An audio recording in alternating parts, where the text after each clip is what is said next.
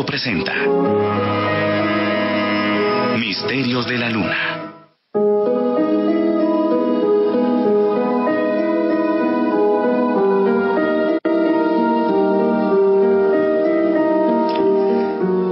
La luna y su mágico embrujo. Durante miles de generaciones la contemplaban por la noche nuestros ancestros, soñando que allá arriba habitaban lejanos y misteriosos dioses. La luna alumbró nuestros caminos mientras el hombre fue poblando todo el planeta. Dio luz también a los marineros cuando surcaban la mar en busca de otros puertos. La luna ha plasmado su magia, su embrujo en miles de obras literarias. A nuestro satélite le susurraban los chamanes hace ya miles de años para que su magia selenita impregnara toda la Tierra. A ella, a la luna, le debemos las mareas que sembraron la vida en nuestro planeta. ¿Alguien se imagina el terror de una noche eterna, de una oscuridad sin fin por no tener luna? Creo que por todo esto y mucho más, la luna nos pertenece a todos, es de toda la humanidad y una parte importante de nuestro universo. Pero el ser humano, nosotros, con su egoísmo, somos capaces de alterar lo que parece inmutable. Quizás algunos de ustedes no me están comprendiendo ahora y por qué le estoy hablando de la luna así en este tono y de esta manera. Hace 51 años llegamos a nuestro satélite, marcando así un hito en la historia y una celebración sin precedentes en la ciencia. Hoy, cinco décadas más tarde, 51 años hace que llegamos a la Luna, ya nos estamos peleando por ella, por la Luna. Estoy exagerando en absoluto. Sí, tal y como lo están escuchando ahora mismo. Hace algo más de un mes el señor Donald Trump decidió salirse de lo que se conoce como el Tratado Lunar, que se firmó en Naciones Unidas en la ONU hace décadas. De manera que al salirse de este Tratado Lunar, pues eh, lo que pretende es que los recursos minerales que hay en la Luna, eh, que en principio, según el tratado firmado por las naciones en, hace décadas, pues ya no pertenezcan a toda la humanidad, sino al primero que llegue allí lo saque y listo. Si es Estados Unidos, Estados Unidos, si fuéramos nosotros Colombia, pues Colombia. Todo esto, desde mi punto de vista, que es una locura, hace parte de esta guerra económica que hay ahora mismo, eh, que está en un apogeo tremendo entre Estados Unidos y China.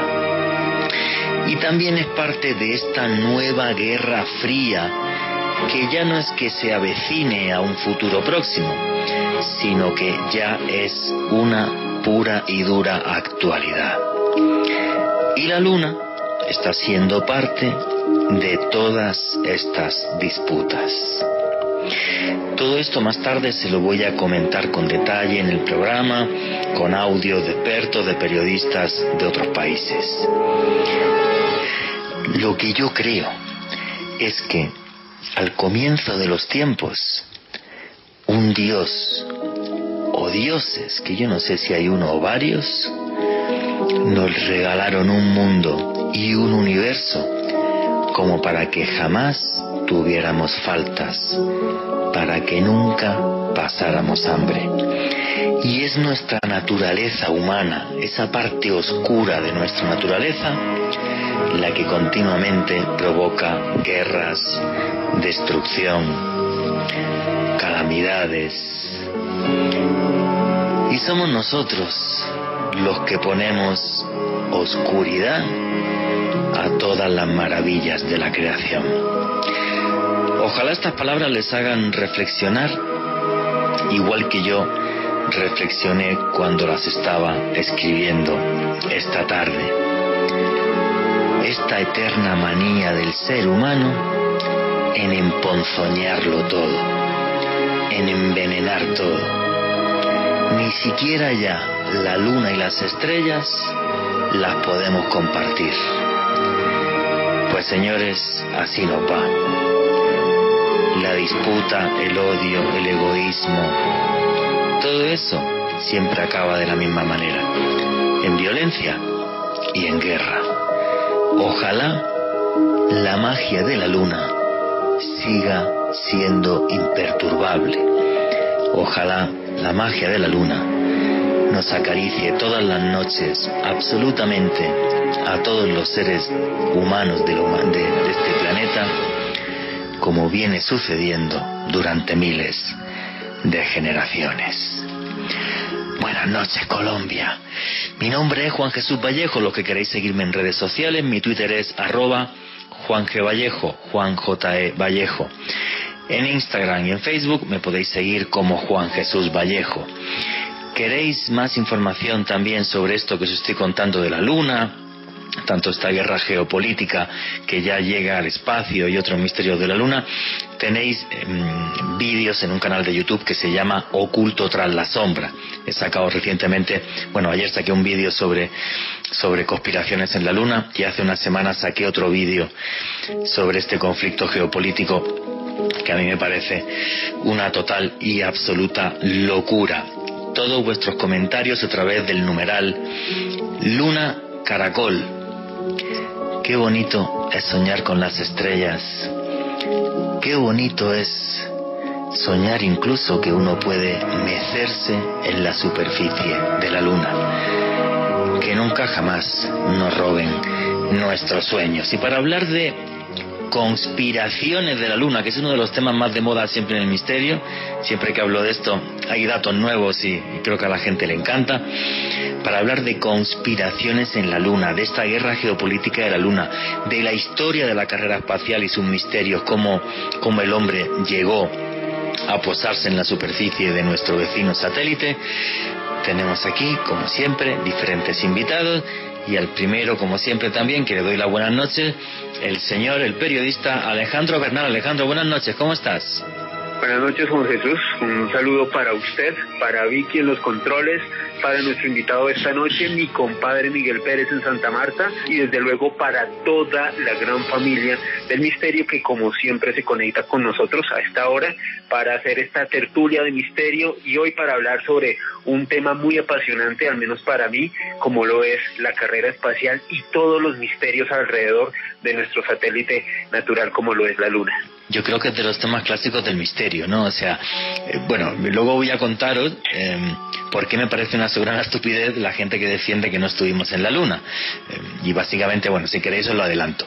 Hay dos motivos fundamentales. Uno, si los norteamericanos no hubieran pisado la Luna, los soviéticos lo hubieran dicho inmediatamente em, demostrando que aquello era una falsedad. Y lo segundo, hay una cosa que es imposible de, falsificar, que son las rocas lunares. Las rocas que vienen desde la Luna y que están en diferentes museos y que hay en Estados Unidos y que tiene la NASA, eso no se puede falsificar. Con lo cual, desde mi punto de vista, em, estuvimos en la Luna sí o sí. Cosa distinta es que estuvimos en la Luna y detrás de esto hay un montón de conspiraciones, de mentiras y de hechos, que es lo que vamos a repasar en el programa eh, de hoy. Para hablar de todo esto, además de Alejandro Bernal, tenemos por ahí también en Santa Marta a otro periodista y buen amigo, Miguel Pérez. Buenas noches, ¿cómo estás? Hola Juanje, muy buenas noches, buenas noches a toda la audiencia, buenas noches Alejo. Muy bien, ahora ya no estoy en Taganga, estoy en Santa Marta. Muy bien. ¿Sabes? Te fuiste, te fuiste de la playita, ¿por qué? Bueno, tienen la playa también al lado. Sí, no, por diferentes situaciones eh, y muy contento de participar hoy en el programa porque yo tengo un romance con la luna. Entonces, encantado de venir a hablar de mi novia en la luna un rato. Tú que has estado con marineros durante estos últimos meses allí en, en Taganga, me imagino que la luna para la, gente que, que trabaja en, en, el mar es algo fundamental, ¿no? Fundamental, una guía y además el, el, brillo con el que se puede ver la luna desde esos lugares es otra cosa sí, me imagino que tiene que ser algo eh, maravilloso. Antes de, arrancar, Alejandro Bernal, y le voy a hacer una pregunta a Miguel Pérez. ¿Por qué crees que la luna es un tema que le gusta tanto a los amantes del misterio? O sea, las conspiraciones de la luna, es un tema que, que arrasa, o sea, es, un tema que es, es de los imbatibles del misterio. Pues Juan Jesús, eh, yo opino que el tema de la luna, al igual que de cualquier otra manifestación que nos acompañe en la naturaleza, pues básicamente nos evoca a la esencia de nuestro ser, de nuestra especie. La luna nos ha acompañado durante millones de años siempre iluminándonos eh, por las noches y yo creo que todas las culturas, desde que el hombre es hombre, hemos, la hemos interpretado de maneras diferentes y a medida que ha evolucionado no solamente en nuestro pensamiento, sino también nuestro conocimiento científico, pues cada vez más le vamos dando otro tipo de connotaciones. Dentro de ellas, por ejemplo, y esto se habla mucho en el ámbito de la conspiranoia, es que, por ejemplo, la luna podría ser artificial o que pudo haber sido creada por otro tipo de civilizaciones, pero como usted comentaba, Juan Jesús, hace unos minutos, nosotros vamos a hablar de datos y hechos concretos. Vamos a hacer un ejercicio de periodismo de misterio durante las próximas dos horas. Así que yo creo que la luna es una fascinación para todos los que amamos el misterio porque hace parte de nuestra naturaleza. ¿Y tu opinión, Miguel Pérez, sobre lo mismo? ¿Por qué la luna arrasa tanto dentro de los temas de misterio? Luego yo daré también la mía. Miguel. Creo que además de, de su ubicuidad en los temas de misterio en general, en toda la humanidad, siempre creo que porque es nuestra prueba visible del espacio. Las estrellas y el sol también, pero a la luna nosotros la podemos mirar directamente, verla cambiando, verla oculta y majestuosa completa. Nunca es igual, pero siempre es la misma y siempre ha estado ahí, entonces es inevitable no mirarla. Bueno, yo voy a dar mi opinión. Yo creo que la luna es un tema que arrasa dentro de los temas de misterio por la batalla de los apoloescépticos, la gente que no cree que estuviéramos en la Luna, que bueno, solamente en Estados Unidos es más de un 10% de la población. A nivel mundial eso habría que incrementarlo. Y luego siempre ha sido un tema muy polémico porque es un hito que marca la historia de la ciencia y los científicos que llevan esta metodología, todo así súper muy racional y tal, lo llevan como una medalla y sí es cierto que les guste o no, estuvimos en la Luna, pero hay una serie de conspiraciones muy oscuras detrás de la llegada a la Luna por una sencilla razón, porque llegamos a la Luna por un tema político, porque estamos en los años 60, nos tenemos que ir a los años 60 y pensar que era fundamental fuera como fuese, que los Estados Unidos llegaran a la Luna antes que la Unión de Repúblicas Socialistas Soviéticas. El mundo estaba dividido en dos, el bloque capitalista y el bloque comunista, y los dos querían demostrar que su ideología y su forma de entender la vida era la correcta y pusieron a la luna en medio de este conflicto, en medio de esta carrera y en medio de esta disputa ideológica. Entonces es un tema que enciende eh, pasiones entre científicos. Yo he entrevistado a muchos científicos sobre esto y sobre, y sobre ciertas partes que vamos a, comentar esta noche y algunos, algunos hay algunas partes que no les gusta hablar nada, nada es cero. Pero bueno, los hechos son los que son y aquí los vamos a poner esta noche encima de la mesa. Yo creo que lo suyo es que hagamos un ejercicio de historia. Igual que os estoy comentando esto, que jamás hubiéramos llegado a la Luna, si no porque el mundo estaba dividido en dos, bueno, jamás. Hubiéramos llegado un par de décadas más tarde. Hubiéramos llegado seguramente en los 80 o algo así, pero no en el año 1969, haciendo un esfuerzo científico y tecnológico casi sobrehumano. Eh, pues aparte de este contexto histórico, hay una parte muy oscura en cómo se llega a la luna, que por cierto hay un vídeo tanto en el canal de YouTube eh, Oculto tras la sombra, como en el canal de YouTube de Caracol Radio, eh, donde hablo de esto.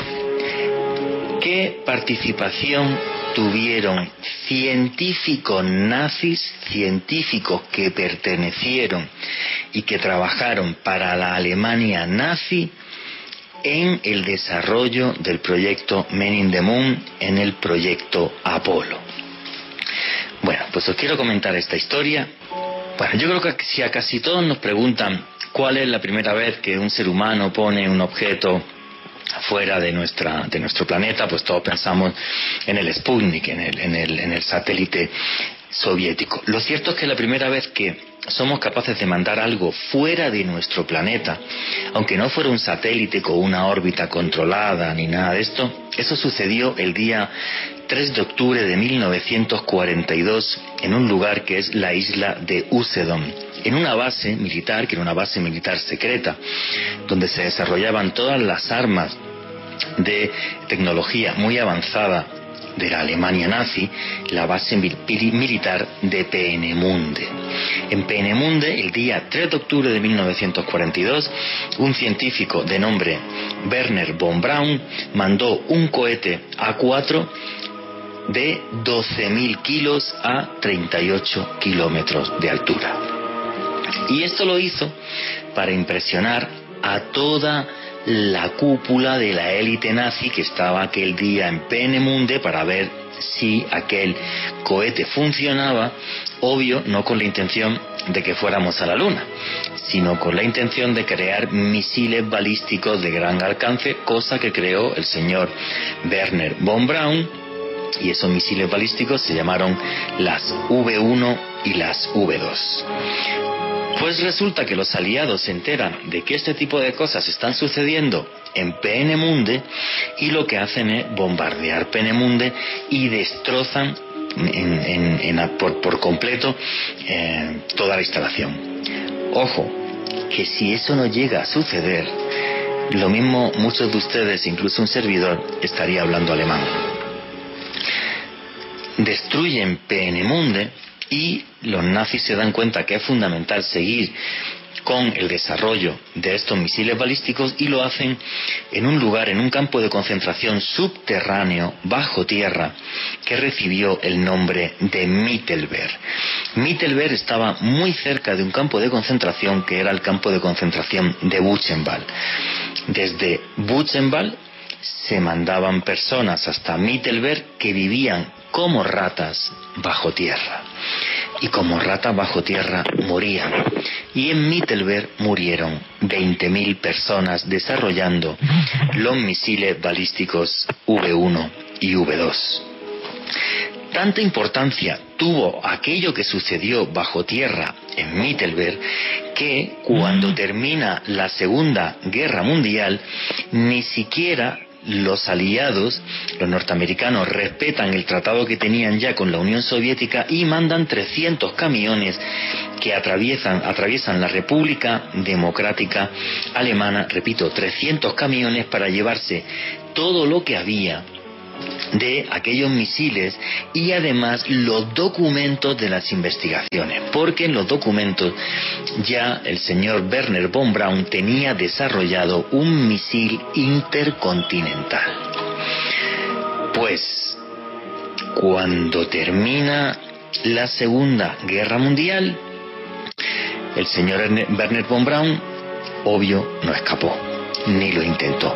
Se entregó a los aliados, dijo, mire usted, yo soy el ingeniero jefe de todo ese tipo de proyectos y bueno, que estuvo sentado en los juicios de Nuremberg por criminal de guerra, pero salió absuelto y los norteamericanos crean una operación que fue la, famosísima operación Paperclip, donde no solamente Arne von Braun, sino 1.600 científicos se les borró su pasado para que pudieran ir a trabajar a Estados Unidos. Se calcula más menos que esto en patente le dio un beneficio a los Estados Unidos de en torno a 10 mil millones de dólares.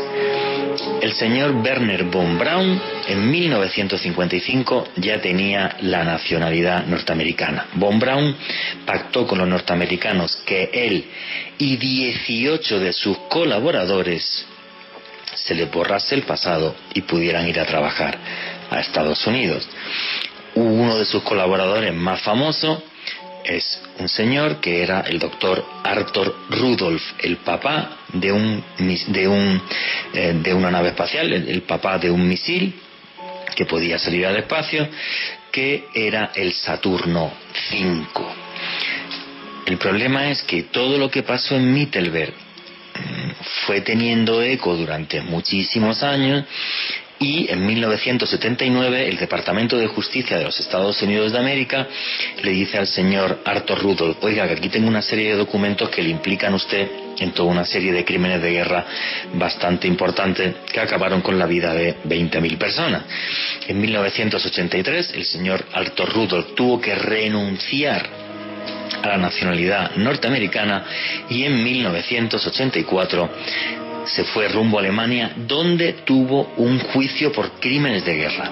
Pero de ese juicio salió indemne, o sea, salió como si nada por falta de pruebas. Por cierto, esta es una de las cosas que los famosos negacionistas, los que dicen que el, holocausto nazi es falso, es una de las cosas que ellos ponen como prueba para, para intentar alegar que eh, el holocausto nazi no existió, que es otra cosa súper absurda porque para demostrar que uno para demostrarle a usted que solamente en el holocausto solo judíos murieron 6 millones y medio, no hace nada más, no hace falta más que se vaya uno a un sitio que se llama Yad Vashem, el Museo del Holocausto en, cerca de Jerusalén, en Israel, yo estaba allí, y allí tiene uno las 6 millones y medio de fichas rellenadas a mano por los familiares de los fallecidos en el holocausto nazi. O sea, ya os digo que es muy fácil de comprobar que el holocausto nazi sí fue una realidad, aparte de la cantidad de imágenes, fotografías, pruebas, testimonios y demás. Bueno, pues em, tanto Arthur Rudolph como Von Braun no pasaron ni un solo día en la cárcel. Nadie jamás ha podido demostrar que Werner von Braun estuviera físicamente en Mittelberg viendo cómo morían aquellas 20.000 personas pero que estuviera por allí algún día que otro, yo creo que es bastante fácil cuando lo que estaban fabricando allí eran sus misiles. Repito, nadie lo ha podido demostrar, pero todos los indicios apuntan a que Von Braun realmente, igual que Alto Rudolf, que de ese no cabía ninguna duda, estuvieron muchas veces en Mittelberg viendo cómo morían aquellas 20.000 personas, entre comillas, en aras del progreso y de la ciencia. Bueno, las naves Apolo llegaron a la, Luna gracias a la ingeniería que diseñó, creó y supervisó en la NASA, porque era el ingeniero jefe de la NASA, el señor Werner von Braun. Ojo, que el señor Werner von Braun fue miembro de las SS, miembro de la Guardia Personal del Führer. Ojo con esto. Yo dudo mucho que por ser un científico tuviera que llegar a pertenecer a, las SS. Y esto, no hay ninguna duda. Bueno, pues los cohetes llegaron hasta la Luna gracias a la ingeniería creada en la Alemania nazi y a científicos que estuvieron en campos de concentración donde murieron miles de personas. ¿Cómo sobrevivían los astronautas? ¿Quién es el papá de la medicina aeroespacial? Porque meterte en una nave y tener una aceleración enorme, meterte en el vacío, la presión, la resistencia al frío, la posible falta de oxígeno. Bueno, pues el papá de la medicina aeroespacial es un señor que se llamaba Hubertus Strugol, uno de los 18 colaboradores de Werner von Braun. Bueno, pues el señor Hubertus Strugol era ciudadano norteamericano ya en 1956. Y Hubertus Strugol era el jefe médico de la NASA, el señor que supervisaba cómo tenían que ser los habitáculos y qué tecnología tenían que tener para que los astronautas pudieran sobrevivir a la entrada en el espacio exterior. Hubertus Strugol, este mismo señor, era el jefe médico de la Luftwaffe alemana. Era el jefe médico de la Fuerza Aérea Alemania de la Alemania nazi. ¿Por qué tenían tanto interés los, nazis en, en la medicina aeroespacial y por qué son los creadores de la medicina aeroespacial? Porque ellos crean el primer avión a reacción de la historia, que es el Messerschmitt. Como bombardearon Peenemünde, tardaron mucho más en desarrollar el Messerschmitt, era carísimo y no eh, tuvo apenas incidencia en la guerra porque se crearon muy pocos aviones justo al final. Si los alemanes hubieran, hubieran, hubieran dispuesto de ese avión, ustedes y yo posiblemente estaríamos hablando alemán o en vez de inglés sabríamos alemán como segunda lengua, lo que sepan inglés, que yo de inglés no tengo ni idea. El Messerschmitt era un avión que eh, volaba a 870 kilómetros por hora cuando los aviones de la época no llegaban a los 500 por hora. O sea, eh, tenía casi el doble de velocidad que un avión convencional. Ya digo, gracias al bombardeo de Peenemunde, pues este avión no se pudo desarrollar mm, antes, sino la guerra hubiera cambiado. Bueno, pues el señor Hubertus Strugol, donde hacía experimentos era en el campo de concentración de Dachau. Y ahí metía personas dentro de cámaras hiperbáricas para simular la altitud, llevaban a personas a fríos extremos y el caso de este señor, claro, como era digamos más ¿cómo decirlo? Como más a la vista, este tuvo investigaciones del Departamento de Justicia en los años 1958, 1974 y 1983. Las tres veces que tuvo que se le enjuició, este señor quedó absuelto otra vez por falta de pruebas. Y esto fue así hasta que en el año 2004, y ojo con esto, porque la fuente es la siguiente, la Academia de la Medicina alemana demostró que él supervisó un experimento con seis niños epilépticos en el campo de concentración de Dachau, sometiéndolos a asfixia hasta que llegaban a convulsiones. Cogió niños epilépticos porque convulsionaban antes que un niño normal. Esto lo demuestra la Academia de Medicina Alemana en el año 2004. Unos años antes ya el Congreso Judío Mundial pidió que se retirasen fotos de él en universidades norteamericanas. Ante la cantidad de pruebas enorme, él había muerto ya muchos años antes, en el año 2013 se retiraron todos los premios internacionales que había con su nombre. No hay ningún tipo de duda de que el señor Hubertus Strugold padre de la medicina aeroespacial, jefe de medicina aeroespacial de la NASA, era un criminal de guerra. No hay absolutamente ninguna duda. Por eso han quitado todos los premios a su nombre y por eso eh, se retiraron todas sus fotos de las universidades norteamericanas. Así que esto no sé a ustedes qué le parece a través del numeral Luna Caracol. A mí lo que me parece es que cada vez que, que, que rememoramos lo inteligentes que somos por haber llegado a la Luna, tenían también que rememorar aquellos 20.000 muertos de Mittelberg que fallecieron creando los misiles con la tecnología que más tarde llevó al hombre a la Luna. Qué pena que los grandes avances de la ciencia se hagan siempre en medio de una guerra. Y lo que yo creo es que la ciencia o el conocimiento nunca deben estar por encima de la ética. Los seres humanos son más, importantes que llegar a la luna. Si usted es responsable de 20.000 muertes en un sitio donde la gente moría como ratas en un agujero, lo que yo creo, y en mi opinión, es que estos señores tenían que haber estado en la cárcel un tiempo, por no decir toda la vida, y si hubiéramos llegado a la Luna 20 años más tarde, pues llegamos a la Luna. Esa es mi opinión. Y mientras escriben sus tweets, yo le voy a preguntar su opinión sobre esto a Alejandro Bernal y a Miguel Pérez, que están por ahí. Alejandro, ¿qué opinas de toda esta historia de los nazis y la Luna? Que es que es muy oscura, muy, muy oscura, muy oscura. Pues Juan Jesús, creo que la clave es lo que usted plantea eh, en su disertación y es que básicamente es un problema de moralidad y hay que tener en cuenta algo, no solamente los norteamericanos reclutaron científicos e ingenieros nazis para adelantar su programa espacial, sino también los rusos, los soviéticos también se llevaron una gran cantidad de mentes brillantes de la Alemania nazi, no solamente para desarrollar su, su programa para desarrollar armas nucleares, sino también para desarrollar su propia carrera espacial.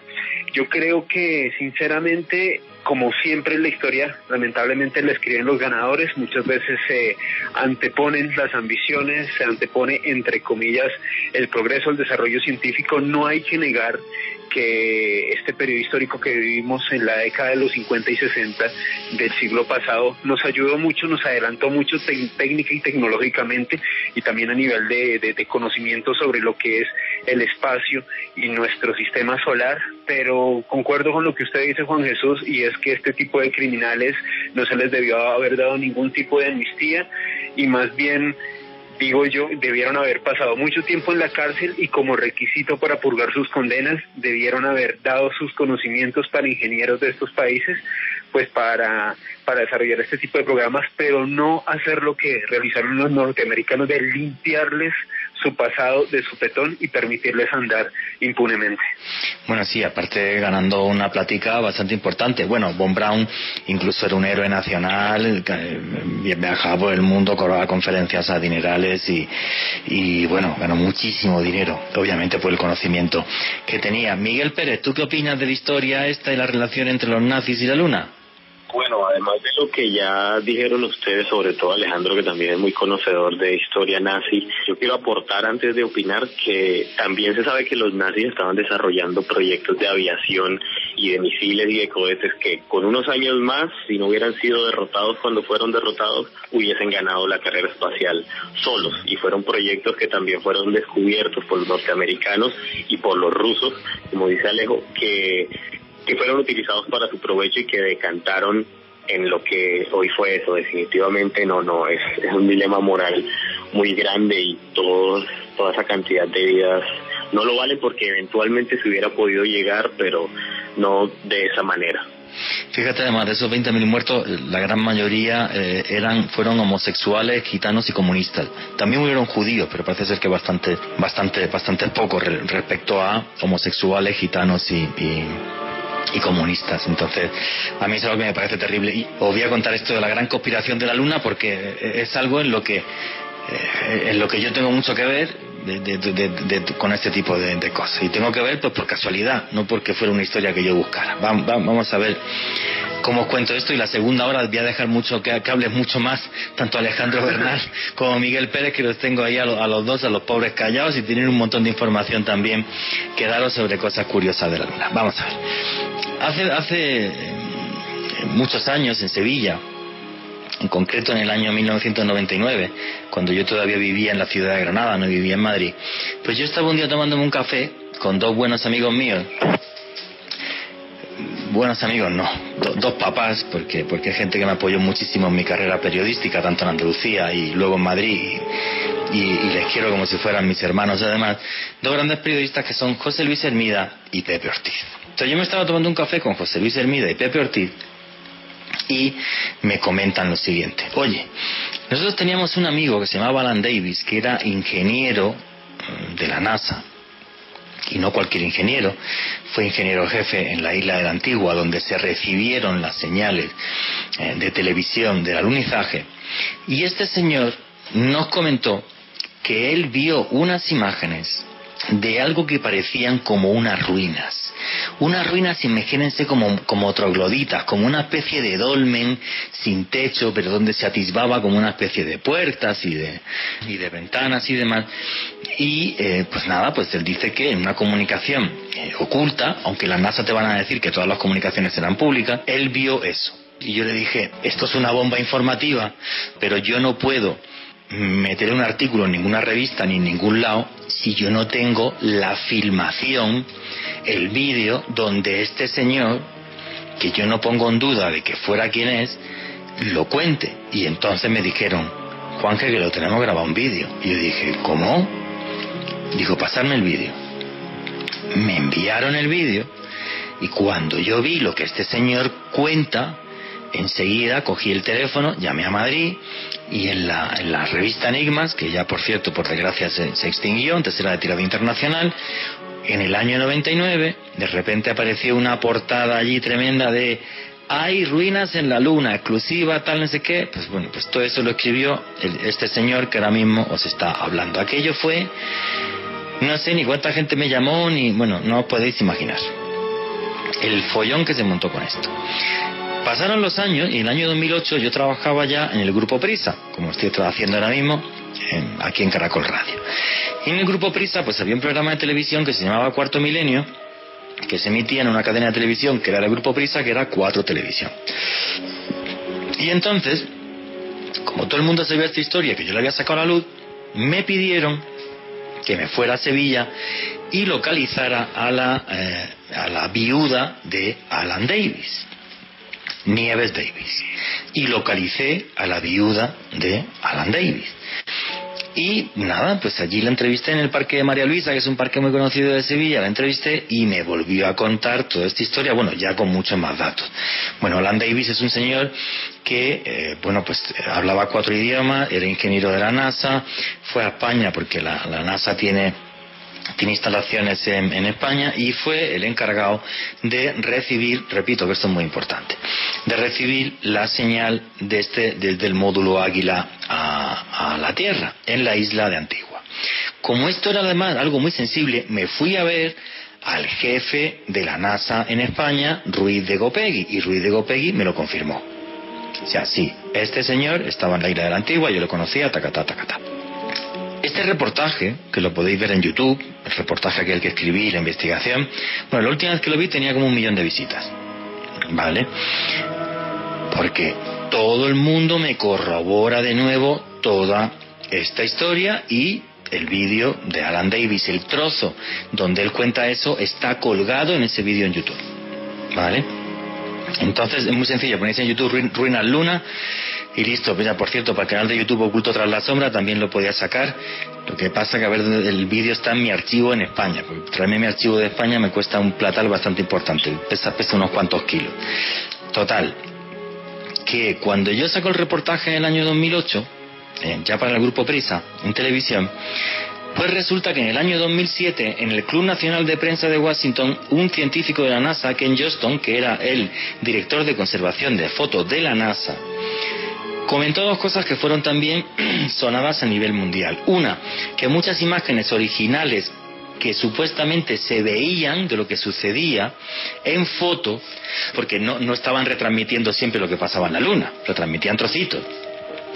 Pues la fotografía, él, él confirma delante de la prensa, repito, año 2007, Club Nacional de Prensa en Washington, él confirma delante de la prensa que muchas de esas imágenes estaban retocadas para que quedara más bonitas, tal historia. Y luego, otra cosa súper importante es que vuelve a contar lo mismo que Alan Davis, que él vio fotografías de lo que él entiende que eran restos de una civilización muy antigua.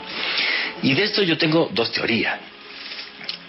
dos hipótesis. Bueno, yo apuesto por una. Yo no creo que en la Luna hubiera una gran civilización hace millones de años y que vivieran allí porque, la, o sea, la habitabilidad de la Luna muy reducida. Ahora, que eso lo hiciera una civilización de otro mundo y lo dejara allí como una especie de señal o vete a saber hace miles de años. A mí sí me parece muy extraño que dos personas que yo creo que no se conocían entre sí, porque yo no he podido entrevistar a Ken Johnston, cuenten lo mismo y los dos sean personal de la NASA. Y de esto sí que no cabe absolutamente ninguna duda. Pero repito, los hechos son los que son. Y aquí hacemos periodismo y por eso os doy fechas, nombres concretos, con quién me he sentado, con quién hablé y os pongo todo encima de la mesa. Pero lo más extraño de toda esta historia, de esas imágenes de la luna, es que encima de todo las imágenes se perdieron, ¿verdad Miguel Pérez? ¿Dónde están las cintas originales de todo lo que pasó en la luna? Hasta el día de hoy, de las miles de cintas, no se sabe dónde están se han recuperado unas 100 de 13.000. y aquí empieza toda una historia gravísima, gravísima. A mediados del año 2006, la NASA aparece y dice que está confirmando el rumor que las cintas y las grabaciones del alunizaje del proyecto Apolo 11 se habían perdido. Todo lo que se registró el 20 de julio del 69, todo lo que fue transmitido a la Tierra, que además fue transmitido y copiado en una calidad mucho más baja de la original, todo eso se perdió no porque se dañasen, sino porque no se sabe dónde están ubicadas. Hasta la fecha solo se han encontrado 100 de unas 13.000. 700 cajas con 13.000 cintas, con el registro del hecho científico más importante de todos los tiempos, siguen desaparecidas. Es que, vamos a ver, Yo no sé qué opináis a través del numeral Luna Caracol. Esto es muy loco. O sea, el mayor hito histórico del siglo XX es que llegáramos a la Luna. El mayor hito científico del siglo XX y de la historia es que llegáramos a la Luna. Bueno, pues todas las miles de cintas de todas las horas que estuvieron allí los astronautas supuestamente grabando vídeo no están. ¿Qué son? ¿Cuántas cajas y cuántas cintas has dicho, Miguel? 700 cajas y tienen 13, contenían o contienen 13.000 cintas con todo el registro visual. Eh, no sé qué opináis a través del numeral Luna Caracol. Y luego en la NASA se llegaron a dar, con perdón, algunas excusas un poco desde el punto de vista absurdas, que es como, no, no teníamos plata y entonces pues teníamos que reutilizar cintas, o no sé, llegaron a decir cosas muy absurdas. Entonces yo lo que opino es, o aquí hay una mano negra detrás, y esto sí es una conspiración, con perdón del carajo, y nos están ocultando información, o es que el señor que lleva el archivo de la NASA, vamos, yo no le dejo que, archive ni, el archivo mío personal. vosotros, vosotros, vosotros me diréis. O sea, el mayor hito histórico del siglo XX, el mayor hito científico de la historia. Y no están las imágenes. O sea, las imágenes desaparecieron.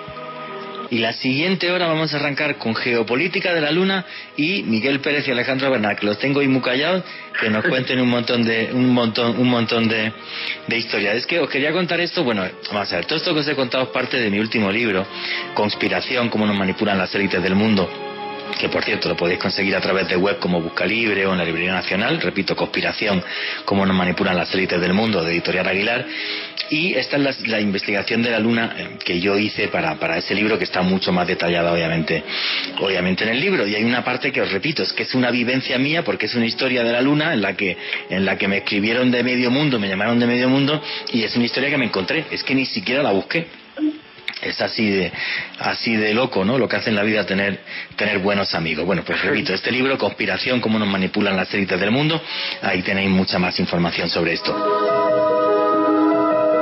Continuamos con Misterios de la Luna.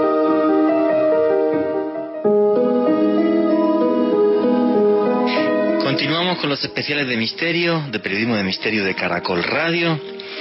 Y aquí lo que hacemos es periodismo. En un ejercicio de periodismo, uno lo que intenta es poner los hechos encima de la mesa. Yo os dije que toda esta historia me la dieron dos grandes amigos míos, uno de ellos me está viendo ahora desde las estrellas, que se llama Pepe Ortiz, y otro se llama José Luis Hermida. Son los que me cuentan cómo conocen a Alan Davis y toda esta historia. Entonces, para que lo escuchéis vosotros mismos, me puse en contacto esta semana con José Luis Hermida para que en un audio le contara a toda la audiencia de Caracol quién era el señor Alan Davis, el ingeniero de la NASA, que dijo que había ruinas en la Luna. Hola Juanje, me preguntas de qué hablábamos con Alan.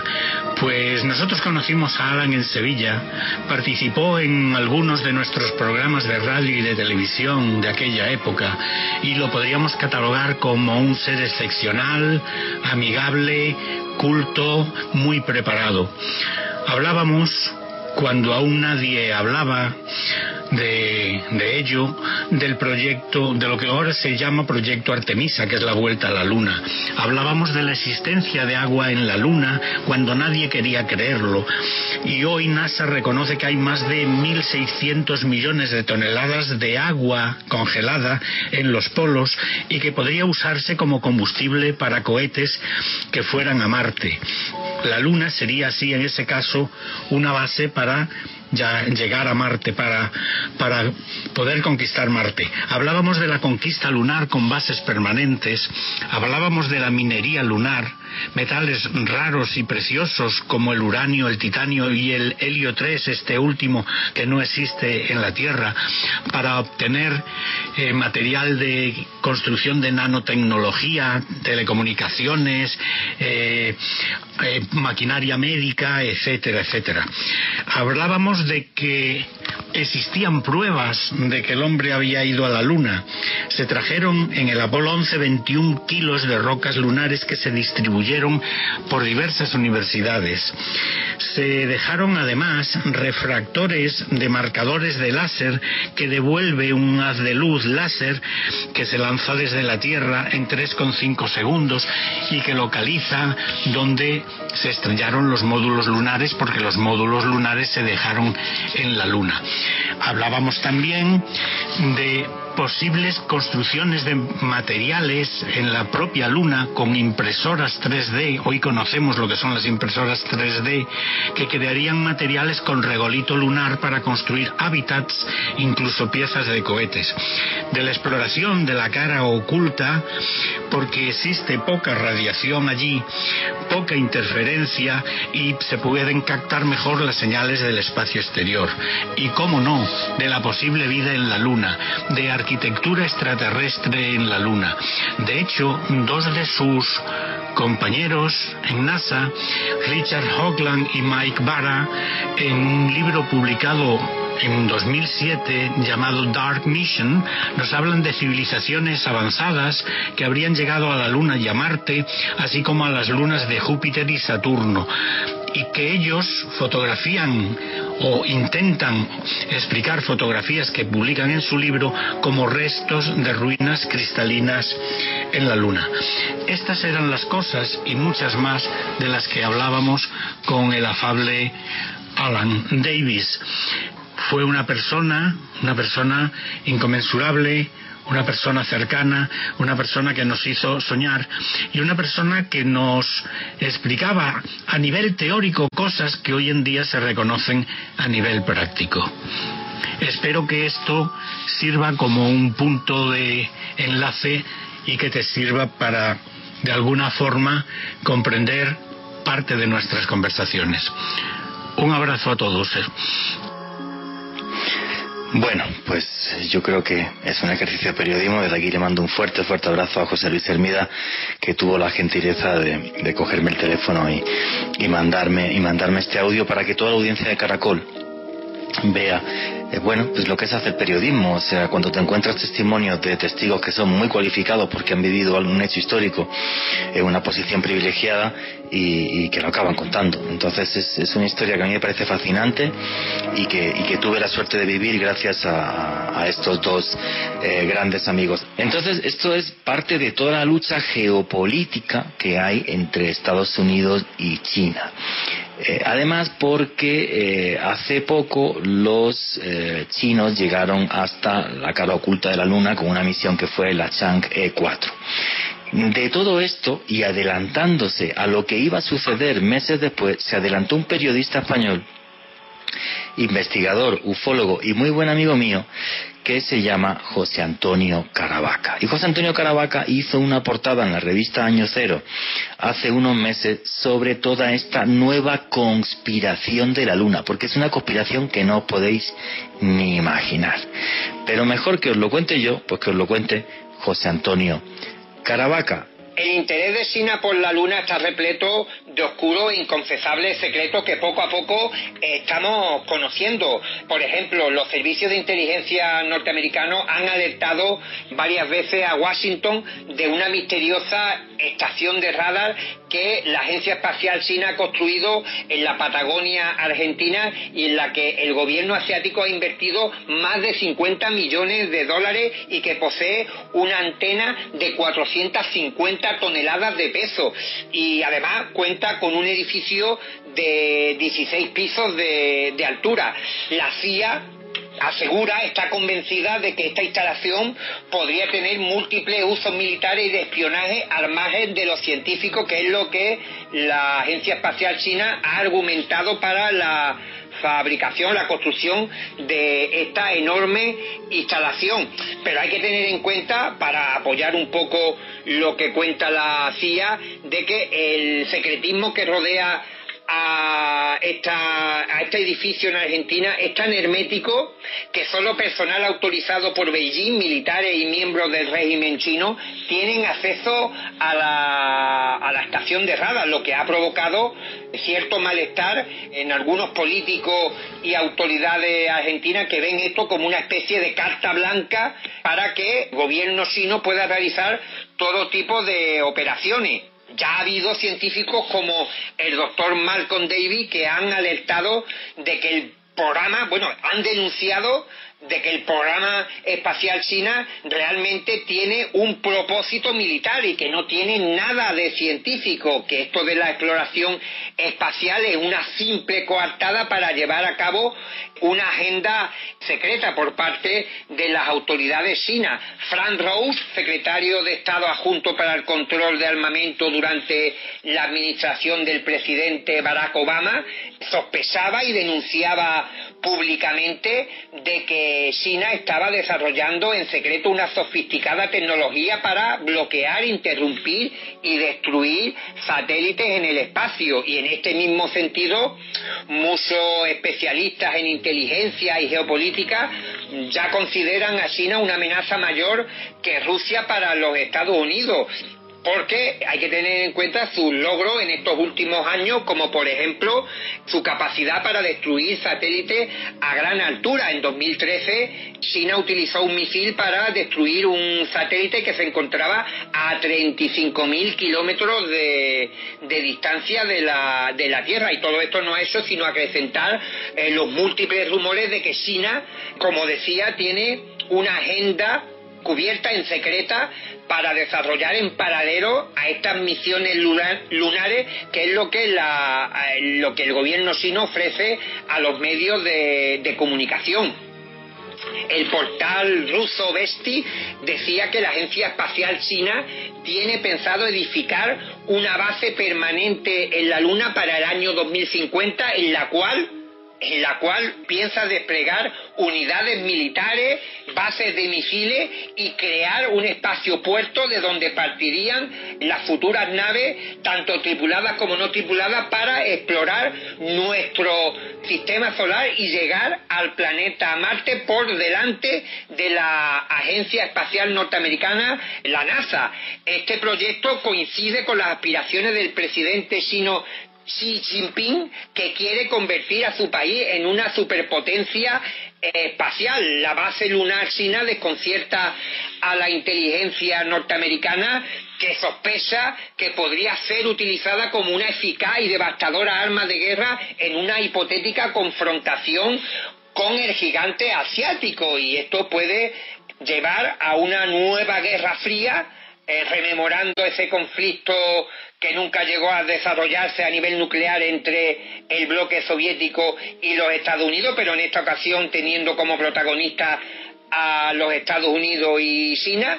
Y el último capítulo lo hemos visto escasamente hace una semana cuando el presidente de los Estados Unidos, Donald Trump, en el interior de la casa en, el interior de la Casa Blanca eh, anunciaba a bombo y platillo la creación de un ejército espacial que pretende pretende garantizar la supremacía estadounidense en el espacio. Habrá que ver en qué acaba todo esto. Los que queréis seguir a José Antonio Caravaca en Twitter, eh, su Twitter es José A. Caravaca, porque publica unas cosas de ovnis, sobre todo buenísimas, aparte de este tipo de investigaciones. Bueno, pues José Antonio Caravaca, buen amigo, hermano mío de toda la vida, se adelantó muchos meses con este artículo que fue portada a lo que iba a suceder. Una nueva guerra fría y la luna de por medio. Y además ya, a la vez que se está desarrollando el proyecto Artemisa, pues desarrolla, eh, desarrollo, fuerzas aéreas, fuerzas, eh, fuerzas militares espaciales, o sea, para mí una cosa, pero de locos. O sea, de locos. ¿Hasta dónde puede llegar esta confrontación en el espacio y modificar la geopolítica que hasta ahora tenemos en nuestro planeta? Pues que nos lo cuente José Antonio Caravaca La Administración Espacial Nacional China lanzó el 7 de diciembre de 2018 la sonda Chang'e 4 que alunizó con éxito el 3 de enero de 2019 en la cara oculta de la Luna. Con este hito científico, China se convirtió en el tercer país del mundo después de los Estados Unidos y Rusia en colocar un artefacto construido por el hombre sobre la superficie de la Luna. A raíz de este hecho, que fue ampliamente divulgado por los medios de comunicación, eh, los Estados Unidos comenzaron a mirar con cierta desconfianza el evidente y espectacular avance de las misiones espaciales chinas, temiendo que el gigante asiático se adelantara en la conquista del planeta Marte, un ansiado sueño y proyecto de los expertos de la, de la NASA. Varios especialistas internacionales barajan la posibilidad de que el verdadero propósito de China en todo este asunto no sea el meramente científico, que se trate de un avance espacial, sin más, sino que su objetivo oculto sea el de explotar minas lunares para extraer un peculiar isótopo del helio, el denominado helio 3, que resolvería los problemas de energía en la Tierra durante los próximos 10.000 años. El valor potencial del helio 3 se calcula en 2.000 millones de euros la tonelada, aunque eso sí, el gobierno chino tendría un problema legal porque tendría que enfrentarse al Tratado del Espacio Exterior de las Naciones Unidas, donde se especifica muy claramente que los recursos que se encuentren en la Luna son propiedad de toda la humanidad.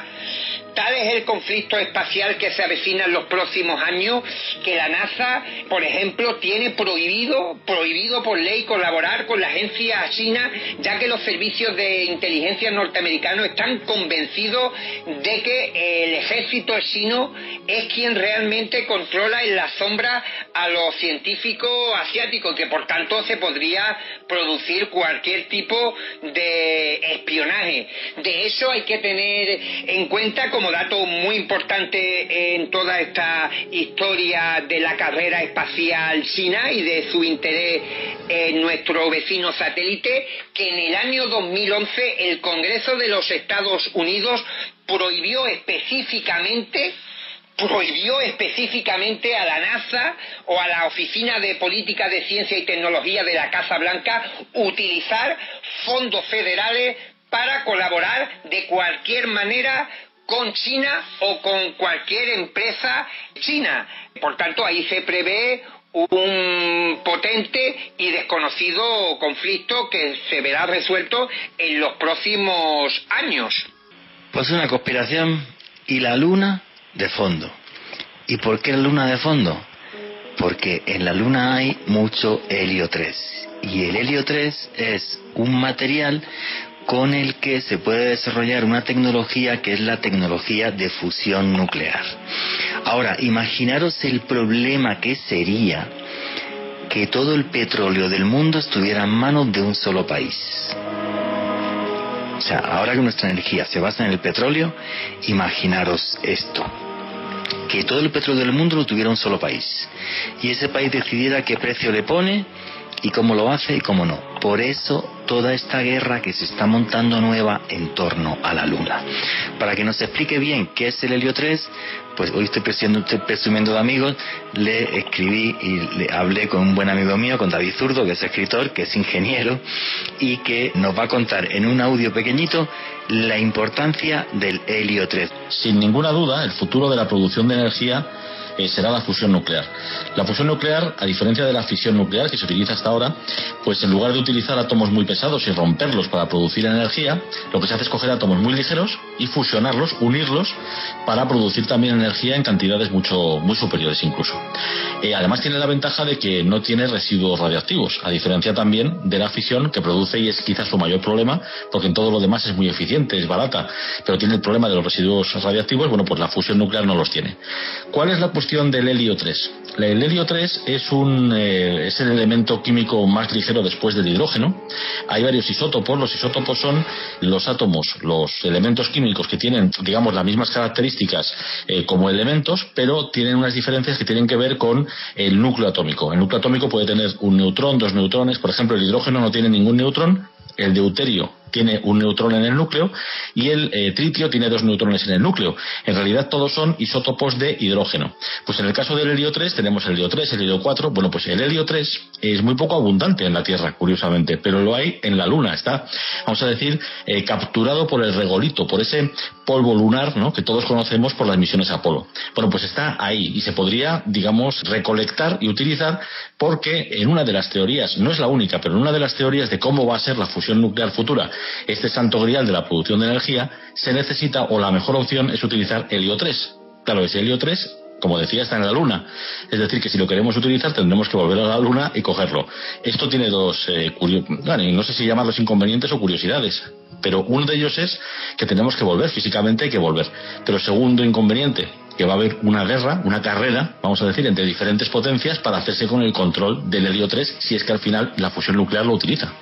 Madre mía, qué lío con la Luna. Pues ahora resulta que el petróleo del futuro, el helio 3, está en la Luna. Miguel Pérez, ¿tú qué opinas de todo este lío que se está montando con la Luna, el Helio 3, Donald Trump por un lado, los chinos por otro, que si fuerzas espaciales ya eh, interestelares, que ya se están desarrollando en Estados Unidos? O sea, es como, como una película, como una especie de distopía pero que se está convirtiendo en realidad. Eso, junto a la pandemia, pues nos pone en un mundo que es como, no sé si llamarlo loco, absurdo, impensable, o que realmente eh, nadie sabe hacia dónde camina nuestro futuro. Miguel Pérez, ¿tú qué opinas de esto? Realmente, a frase de cajón suena, pero la realidad siempre, siempre supera la ficción y el mundo ha sido así siempre. Cada vez en la nueva era sigue siendo así de de loco. Creo que la intención es clara por parte de las dos potencias. Por Estados Unidos, ahora que se salieron del Tratado Lunar, es bastante evidente la intención que hay ahí y al no compartir por ley archivos con China. China también con sus, con sus proyectos, con enfocarse en el lado oscuro de la Luna. La intención es bastante clara y, y la verdad no, no sabe uno qué pensar porque es que son las únicas naciones que podrían siquiera imaginar llevar a cabo esa carrera nuclear, esa carrera lunar, perdón, a este nivel que Rusia, digamos, se ha quedado un poco detrás de China y ahora China presenta la principal amenaza, entre comillas, amenaza para los Estados Unidos, que también ellos de con esta manera de actuar son una amenaza potencial para el resto del mundo. Sería muy idealista pensar que China se hace con el helio 3 y decide repartirlo al mundo, menos a Estados Unidos. Así que no, no, no sé qué pensar, la verdad, solo temer y esperar por lo que sea lo mejor. Pero perdona, es que eso que has dicho, Miguel, me parece súper, súper sensato. En el sentido de eh, mm, los norteamericanos están pensando que el Helio 3 se lo van a quedar los chinos. Y los chinos están pensando que se lo van a quedar los norteamericanos. Pero ven la negociación tan pacífica que por si las moscas ya creó un ejército espacial. Exacto. Esto pone los pelos de punta y eso que yo soy calvo. O sea es una cosa como muy loca ¿no? o sea como que dices oye los próximos años esto se va a poner cada vez peor, o sea, en, en todos los sentidos. Bueno, vamos a seguir con, con esto de la luna que repito, hoy he hablado demasiado, os he contado un montón de cosas que la verdad es que las había investigado en mi vida, las, las he plasmado en mi último libro, en, conspiración, os hablé antes de él, que lo podéis conseguir a través de diferentes webs como Busca Libre o, o Libre Nacional, por ejemplo, y eh, vamos a meternos en otras cosas y otros aspectos curiosos de la Luna, que todavía falta un buen trozo de programa para que tengamos hoy un espacio muy variado.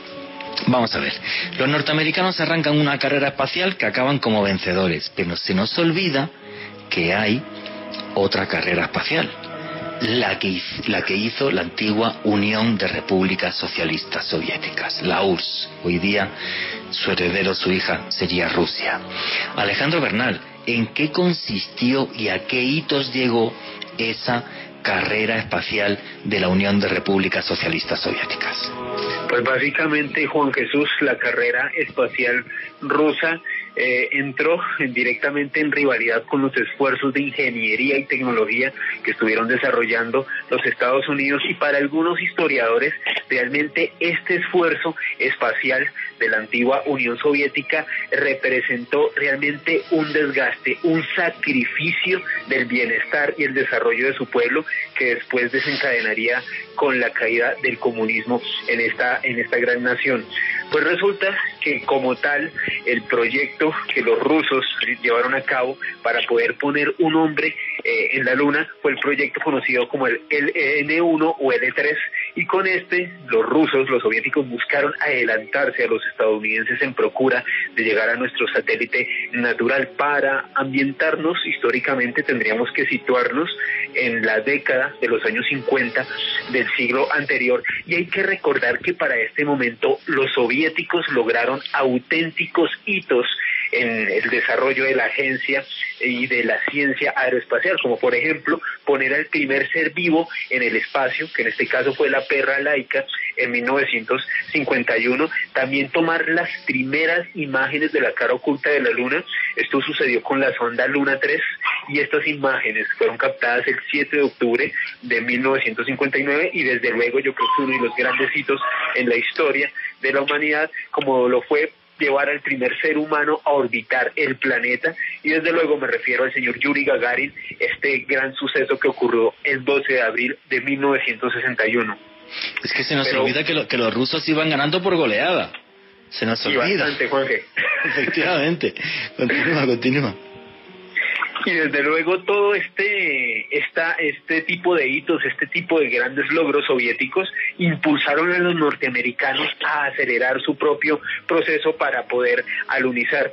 Y si bien los estadounidenses tuvieron al científico alemán Werner von Braun para desarrollar los cohetes, los soviéticos tuvieron a su propia gran estrella, al ingeniero quien se encargó en sus primeras etapas de desarrollar la mayor parte, no solamente de sondas, sino de cohetes. Y desde luego me refiero al gran Sergei Korolev. Este señor era ingeniero y diseñador de la gran cantidad de cohetes y la tecnología soviética, pues para lograr dar este salto al espacio. La inteligencia norteamericana no conocía en realidad el nombre de este ingeniero y lo denominaban como el diseñador jefe o el señor X. El señor Korolev ya de por sí tiene una historia muy interesante y es que él fue uno de los prisioneros durante las purgas estalinistas en 1938 y pasó seis años en un gulag siberiano. En los gulags fallecieron millones de ciudadanos soviéticos, murieron de inanición, pues el señor Korolev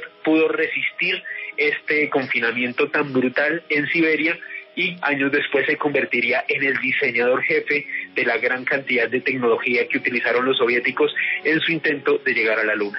Uy, una cosa muy importante, además, juraría. Si dicen algunos que si Korolev no muere, lo mismo los rusos hubieran llegado primero. Totalmente de acuerdo, Juan Jesús. Yo creo que sí.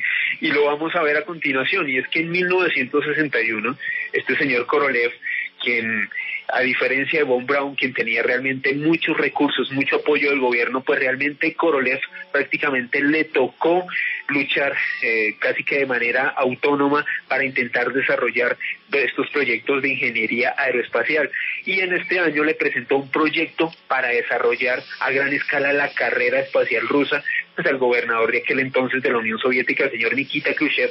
Curiosamente, Khrushchev lo rechazó precisamente porque Korolev había sido uno de los prisioneros en los gulags y además porque al parecer le caía mal, no tenía ningún tipo de simpatía por este ingeniero. Tenía el tipo una, una, visión de lo que era la inteligencia humana bastante importante, ¿no? Totalmente, muy reducida. En el año 1964, los rusos Imagínense, Korolev presentó el proyecto en el 61, pero hasta el 64 los soviéticos retomaron las ideas y los esfuerzos para enviar cosmonautas a orbitar la Luna. Lamentablemente para ese momento los norteamericanos ya les habían tomado ventaja y pues bueno, fueron los que finalmente pudieron llegar primero a la Luna. En este punto, a mediados de la década de los 60, aparece otro importante hombre, otro gran ingeniero ruso como lo fue Vladimir Shalomey.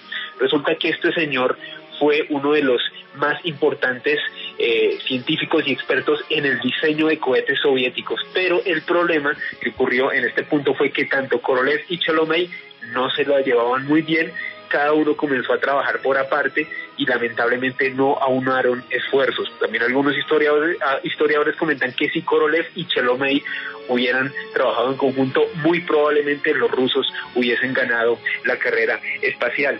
Dentro de los hitos que hay que tener en cuenta para este momento, tal y como lo comentaba hace unos minutos, los soviéticos habían logrado grandes avances en la exploración aeroespacial y para ese momento los misiles norteamericanos realmente carecían de la potencia suficiente para llegar a la Luna.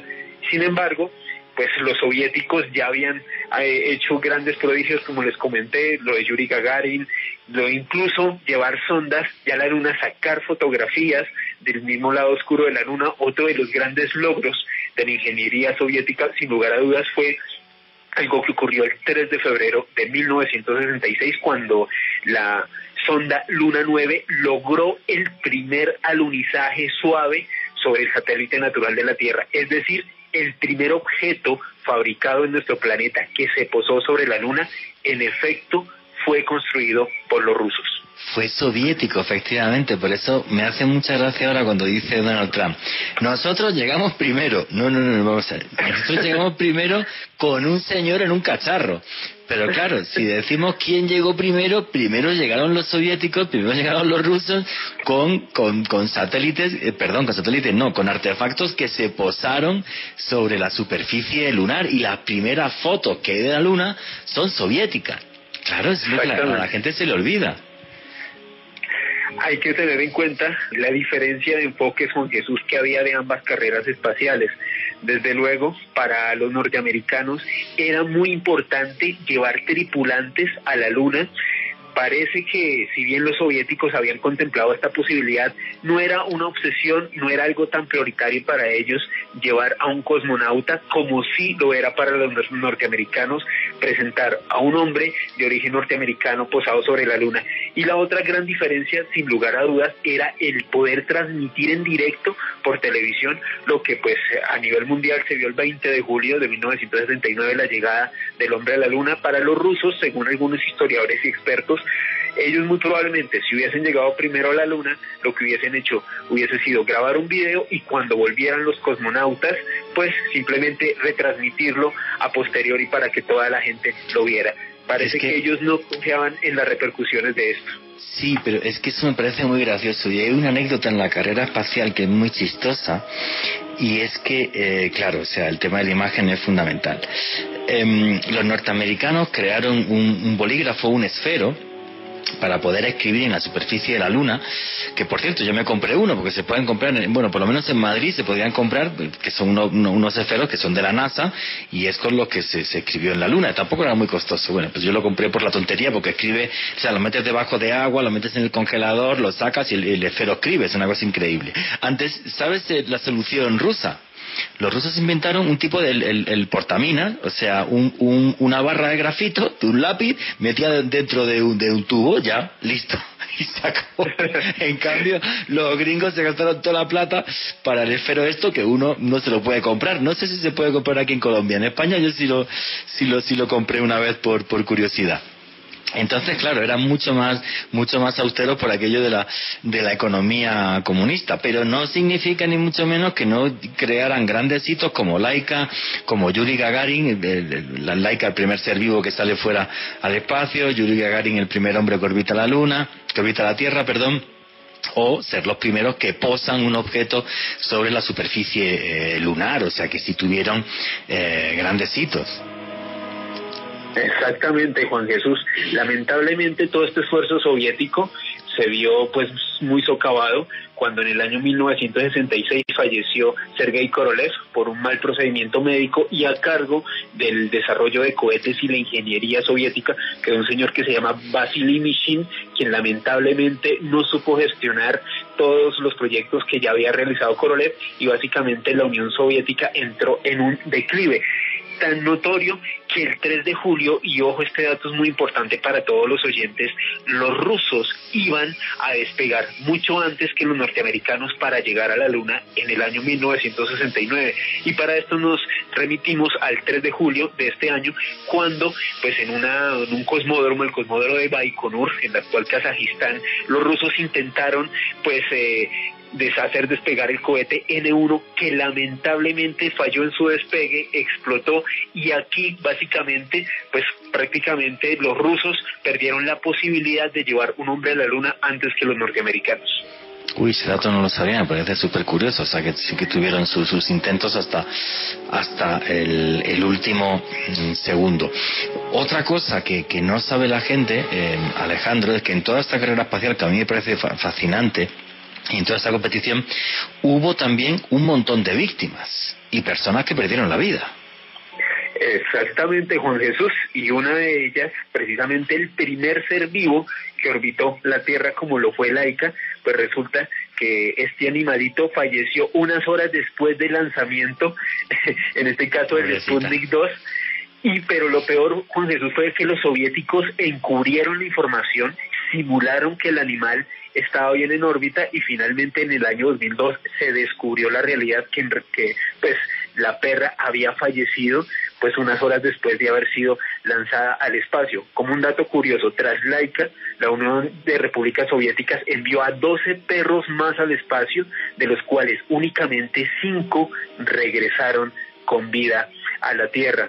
Dentro de este compilado también de víctimas tenemos a Vladimir Ilyushin, quien también fue un piloto de pruebas muy importante, uno de los grandes postulados para llegar a la luna por parte de los soviéticos, pues resulta que este señor, falle, este señor falleció en, tras un vuelo orbital en 1961, curiosamente unos meses antes de que Gagarin pudiera orbitar a la, a la Tierra otro de los grandes eh, víctimas conocidas pues dentro de los archivos y las investigaciones que se han estado develando en los últimos años pues fue el de Gennady Mikhailov. Este señor fue un empleado el Instituto de Aviación y Medicina Espacial Soviético era un probador de equipos atmosféricos e imagínense Juan Jesús y, oyentes de este dato. Resulta que este señor fehacientemente falleció en unas pruebas de unas sondas en el año 1962, pero el ufólogo Frank Edwards, ufólogo norteamericano quien ha podido acceder información sobre Mikhailov, afirma que en realidad este señor falleció tras un fallido alunizaje, o sea, una sonda que los soviéticos habían llevado a la, luna, a la luna para intentar posarse y que este señor Mikhailov iba acompañado de una mujer y que únicamente los soviéticos guardaron totalmente secreto sobre esta tragedia que ocurrió con este cosmonauta. Y es que, eh, bueno, pues murió muchísima gente en la carrera espacial, también norteamericanos, pero bueno, pues, pues el, tema de, de, los soviéticos, como había mucho más hermetismo en la Unión Soviética, nos parece incluso como más trágico, porque sí hubo un montón, incluso hubo uno que tenemos el audio, eh, que es eh, Vladimir, Komarov. ¿En, qué, ¿En qué circunstancias muere Vladimir Komarov, Alejandro? Pues Juan de Komarov era amigo personal de Gagarin, de hecho se convirtió en el primer cosmonauta en volar dos veces al espacio cuando fue seleccionado para ser piloto de la Soyuz 1 y resulta que cuando estaba a bordo de esta sonda hubo un fallo de paracaídas en su cápsula que hizo que se estrellara contra la Tierra tras su reingreso a la atmósfera el 24 de abril de 1967. Lo que ustedes van a escuchar a continuación es un diálogo entre Komarov y eh, el control que había en la Tierra de la Unión Soviética, curiosamente, al lado del controlador estaba la esposa de Komarov, quien estaba escuchando cómo su marido estaba prácticamente gritando desconsolado antes de fallecer unos minutos después.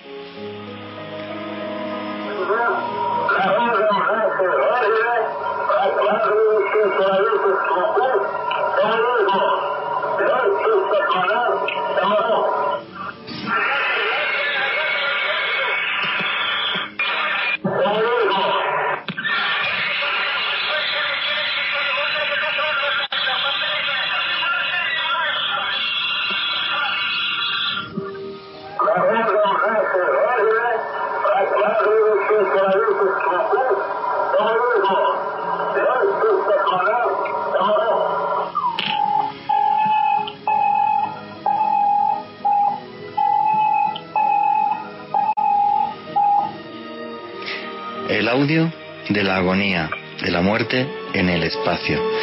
Pues que vaya un recuerdo para Vladimir Komarov, que nos está escuchando desde las estrellas. Y qué pena que, que, que, que, bueno, pues, pues que en la carrera espacial, como cualquier cosa que queremos hacer los seres humanos, tenga que fallecer gente. Pero lo que parece que es que me he disgustado con él o algo es ahí Miguel Pérez, que no ha hablado pero nada en, en esta noche. Miguel, te prometo que el próximo programa hago la intro y arrancas tú. ¿Vale? Listo, acepto. Porque, madre mía, el próximo programa te pongo un tema que coges, cojas y arrancas tú el programa, que parece que nos hemos enfadado, que nos hemos enfadado. Pues, pues tenlo por seguro. El mes que viene pongo un tema, un programa, y arranca, arrancas tú el, el primer tema. Hoy, como quería, eh, quería, eh, bueno, pues contar lo que había investigado y tal. El misterio de los misterios, que estáis preguntando si hay vida en la luna o civilizaciones de otro mundo, las famosas ruinas que, de las que nos hablaba Alan Davis. Pero Miguel Pérez, ovnis en la Luna, hay muchos avistamientos, testimonios de astronautas. ¿Qué es lo que nos cuenta la historia sobre esto? Bueno, sobre supuestos encuentros con ovnis en la Luna y misiones espaciales hacia la Luna han sido tema de conversación, fuente de lucubraciones siempre. ¿Qué podemos o qué decidimos creer Frente a este tema, la NASA ha sido partícipe solo con su silencio o desviando el tema, y es que la intención por parte de la Agencia Espacial respecto a cualquier dato que pueda revelar que hay vida inteligente en otros mundos es que esa información no puede ser revelada, y esa es la política de la NASA. En 1961 los directivos de la Agencia Espacial encargaron a un grupo multidisciplinar entregar un informe sobre qué se debía hacer en caso de que sus astronautas o trabajadores dieran con pruebas de vida extraterrestre. Este informe se conoció como Brookings y es ahí donde se establece la postura oficial de la NASA como entidad y es bastante clara, no divulgar ninguno de los hallazgos. No divulgarlos, ¿por qué? Por las consecuencias sociales o económicas que esto pudiera traer para el gobierno de Estados Unidos y la respuesta de la sociedad, cuál podría ser ante un hecho que replantearía desde las religiones hasta la economía. Eh, hay una ley federal que soporta esta decisión y aún así, con todas esas políticas de censura, son muchos los miembros de la NASA que han hablado sobre este tipo de cosas y diferentes anomalías que han sido registradas en las misiones. Eh, seres inteligentes procedentes de otros planetas en los vuelos y de todo. Por ejemplo, Leroy Gordon Cooper, el 15 de agosto de 1976, un astronauta de la NASA, dijo, abro comillas, seres inteligentes procedentes de otros planetas están visitando nuestro mundo con la intención de entablar contacto con nosotros. En el curso de mis vuelos me he topado con diversas naves. Tanto la NASA como el gobierno estadounidense lo saben y están en posesión de un gran número de pruebas. A pesar de ello, mantengo silencio con el fin de no alarmar al pueblo. Cierro comillas. Este mismo astronauta en 1978 dirigió un comunicado a la ONU en, que, en el que entre muchas cosas manifestaba, y vuelvo a abrir comillas, estoy convencido de que necesitamos un programa coordinado al más alto nivel con el fin de reunir los datos referentes a encuentros de todo tipo en cualquier parte de nuestro planeta, evaluarlos científicamente y buscar la mejor manera de entrar en contacto amistoso con estos visitantes. Esto es desde el año 1978. La NASA, por su parte, nunca ha desmentido los diferentes casos de ovnis observados por los astronautas, aunque el primero de febrero de 1978 se emitió una circular titulada 71 que indicaba que los informes sobre ovnis que entran en el espacio aéreo de Estados Unidos son asunto completamente de defensa como parte del sistema de vigilancia y con eso un poco se lavan, las manos. No podemos olvidar que los astronautas siguen siendo humanos y pueden equivocarse, pero son personas muy cualificadas por sus amplios conocimientos astronómicos y aeronáuticos. Además, tienen un equilibrio psicológico sólido que es muy exigente y que les permite ser astronautas. No son individuos que se tiren a la fantasía, ni que sufran alucinaciones, ni que no sepan cómo comportarse. Y para su imagen pública, Miguel, es un problema contar eso. O hay que ser muy valiente para que no te titulen otros compañeros o la NASA o lo que sea. Claro. Exacto, hay muchas declaraciones de pilotos, de astronautas de la NASA y también de astronautas rusos, pero para tratar de resumir lo que el tiempo se nos va, el tiempo más, el más destacado de ellos es Maurice Chatelain, que fue jefe de comunicaciones de la NASA, que es un empleado de la NASA, no un astronauta. Fue jefe de comunicaciones y él narró a la prensa cómo en diferentes misiones como Apolo y como Gemini se pudieron ver ovnis ¿qué más prueba necesitamos que esa?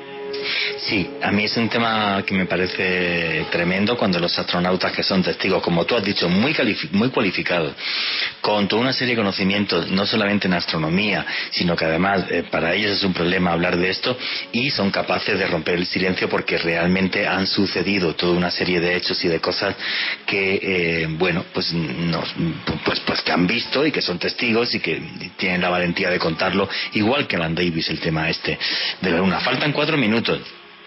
Miguel, queda prometido así. El mes próximo hacemos un programa, no sé de qué, mira, posiblemente un tema de ovni, porque sé que te ha quedado muchísima información ahí, además.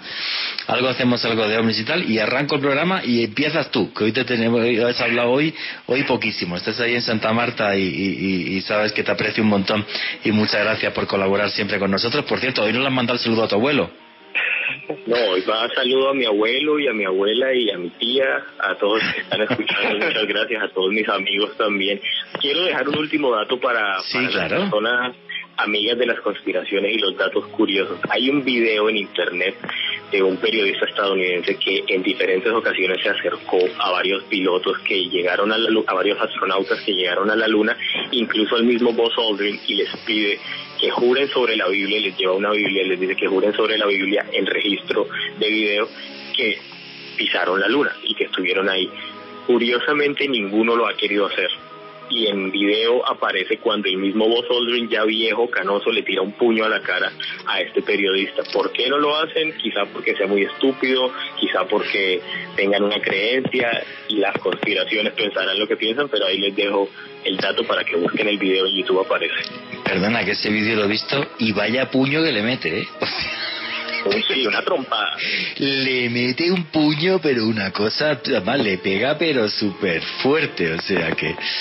Madre mía. Miguel Pérez, tienes 30 segunditos para despedirte y también tus redes sociales para que la gente te siga.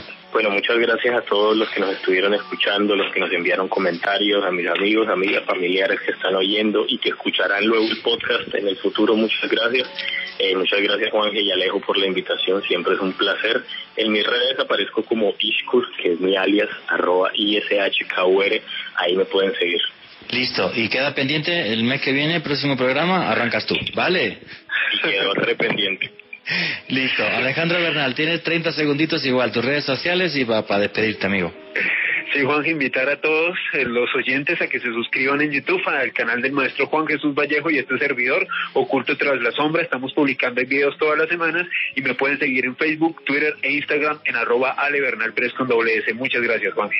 Bueno, pues faltan 50 segundos y no sé ustedes, yo me quedo con la magia de la luna. La magia que me enseñó mi papá, que en paz descanse, cuando era niño, estábamos en el campo.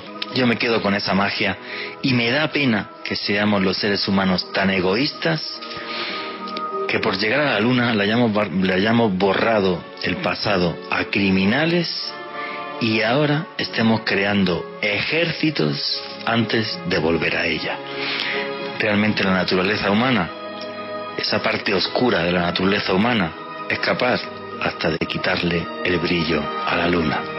Pero aún así, nunca, nunca olviden que vivimos en un mundo mágico porque está repleto de misterio.